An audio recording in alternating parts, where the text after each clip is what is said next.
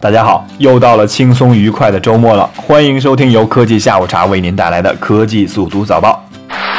今年春晚抢红包，微信输给支付宝。互联网抢红包呢，已经成为过年最大的主题之一。微信、支付宝呢，也是各显神通，以各种玩法拉拢用户。可是今年的央视春晚，支付宝还是抢先了一步，跑在了微信的前头。这两天呢，支付宝官方宣布，支付宝已成为猴年央视春晚的官方独家互动伙伴。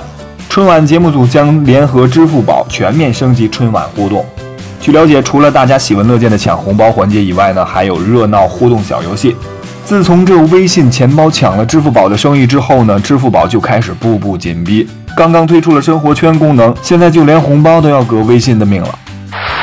中国首款电动飞机拿到准生证，民用小飞机又有新玩法。日前，我国自主研制的首款电动轻型运动飞机在沈阳航空航天大学获颁生产许可证。据了解，这款轻型运动飞机以锂电池为能源，以稀土永磁同步电机为动力，最大飞行高度可达三千米，每充电一个半小时可飞行四十五到六十分钟。未来呢，这款小型电动飞机将广泛的应用于飞行员培训、观光旅游以及飞行体验等。要说这电动飞机看上去确实还不错，只是这耗电比充电还快，更像是一个玩具啊。不过话说回来了，这不就是富人的一个玩具吗？屠呦呦启程领取诺贝尔奖，奖金约三百万。北京时间二零一五年十月五日，中国药学家屠呦呦荣获二零一五年诺贝尔生理学或医学奖，突出贡献是创制了新型抗疟药青蒿素和双氢青蒿素。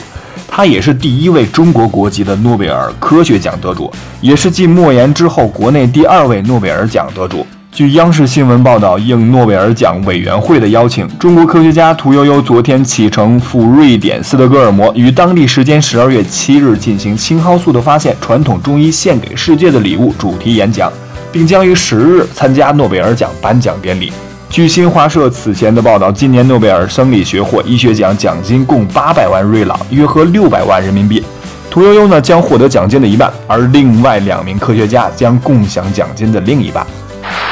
绝对是个坏消息，二零一五年还得忍受三次雾霾天。中国气象局国家气象中心三日介绍称，根据气象部门初步预报，十二月份我国仍有两至三次的雾霾天气过程。据了解呢，十二月份冷空气过程主要是在十号到十一号、十五号到十七号，而雾霾天气过程则是八号到十号和十四号到十六号左右。预计到华北和黄淮东部地区会有中度雾霾，京津冀局部地区呢也会有比较严重的霾，但是整体上会比上周的雾霾天气要弱一些。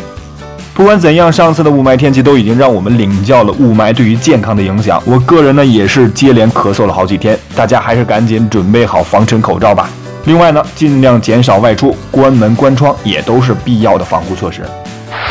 又有两家国产奶粉出事儿了，竟然包含致命细菌。据了解，陕西两家乳品企业生产的婴幼儿奶粉，经国家食品质量安全检验中心检验，有两个批次的产品不合格。目前两家企业已发布召回公告，要求立即下架。两种不合格产品分别是陕西亚泰乳业有限公司在二零一五年九月二十三日生产的宝乐滋牌金装优护婴儿配方羊奶粉，规格呢为每听八百克，以及陕西金牛乳业有限公司生产的金贝美多九百克金装婴幼儿配方羊奶粉，其生产日期为二零一五年十月二十七日。两个产品均因检测出板崎肠杆菌项目不符合国标。